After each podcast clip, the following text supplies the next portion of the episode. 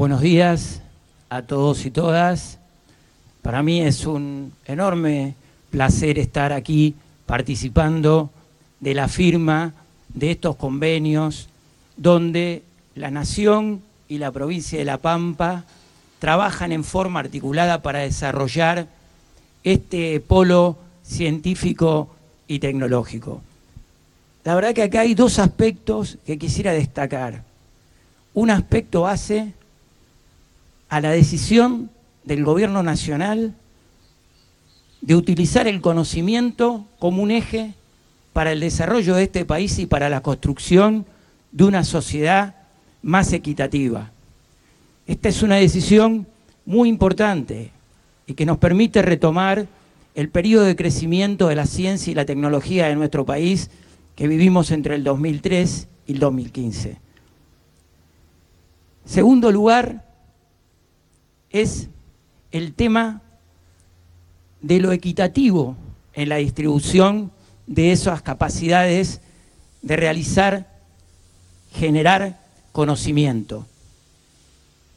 La Argentina tiene una altísima concentración de recursos humanos y de infraestructura en ciertos lugares del país, la zona central, y la verdad que tiene que hacer un esfuerzo muy grande para que esos recursos de infraestructura y de recursos humanos sean distribuidos en forma equitativa. Por lo tanto, estar aquí impulsando este polo tiene ese doble mensaje, el mensaje de la apuesta de este gobierno para usar sus universidades, para usar sus organismos de ciencia y tecnología en el desarrollo y en el económico del país y en el bienestar de los ciudadanos. Y por otro lado, este aspecto, el aspecto de la federalización de la ciencia y la tecnología. Creo que son dos aspectos muy importantes para destacar.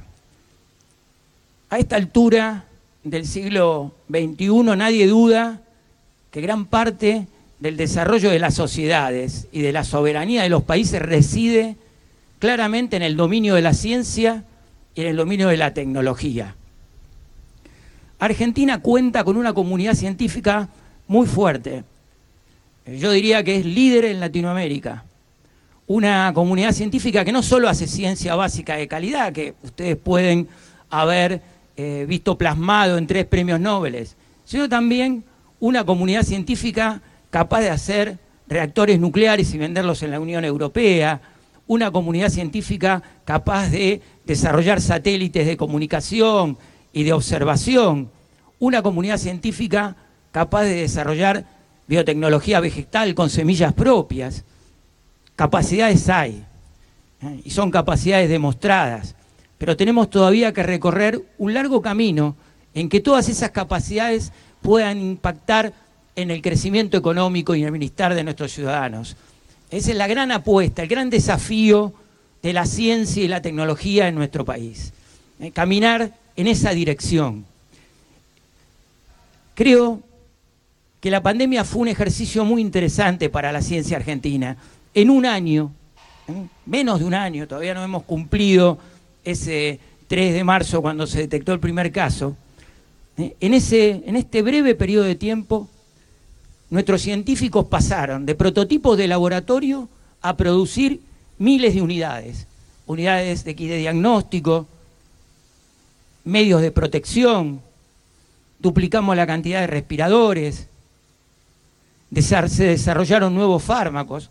Todo esto nació de una interacción entre el sector académico y el sector productivo, sector del Estado y el sector privado. Solamente para tener en cuenta uno de los últimos fármacos, el suero equino hiperinmune, involucró el CONICET, la Universidad de eh, San Martín, la Anlis, Malbrán y dos empresas de base tecnológica, Inmunova y Biol. Ese complejo fue capaz de generar en un año un producto que hoy tienen los argentinos. El mismo recorrido se hizo con otros, eh, con otros, este, con otros instrumentos e herramientas que contamos hoy para enfrentar la pandemia. Lo importante es crear esas interfaces, esas interfaces donde la ciencia, la comunidad científica convive con las demandas del sector productivo, con las demandas de la sociedad.